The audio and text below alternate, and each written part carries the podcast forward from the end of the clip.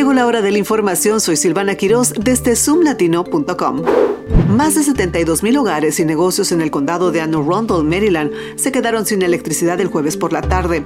Un fallo en el equipo electrónico afectó a gran parte del condado, dejando a los clientes sin energía durante horas. La mayor parte del servicio eléctrico se restableció antes de las 11 pm. Los apagones afectaron principalmente la península de Anápolis, causando problemas de tráfico y retrasos significativos. Los semáforos estaban apagados en toda la zona, lo que provocó atascos de tráfico.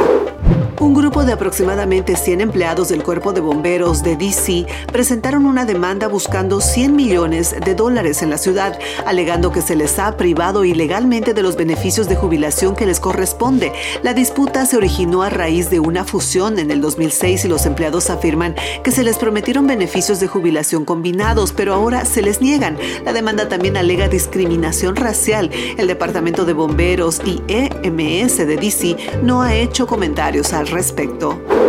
Maryland se ha convertido en el primer estado en Estados Unidos en ofrecer una licencia de conducir digital y una identificación para Google Wallet, lo que facilita el paso por los controles de seguridad en los aeropuertos para los viajeros. La opción de identificación digital ahora está disponible en dos de los principales sistemas operativos móviles. La identificación digital se almacena en un dispositivo móvil y contiene toda la información necesaria. En determinados aeropuertos los pasajeros pueden consentir en proporcionar su identificación móvil simplemente activando el Bluetooth y acercando sus teléfonos a un dispositivo lector.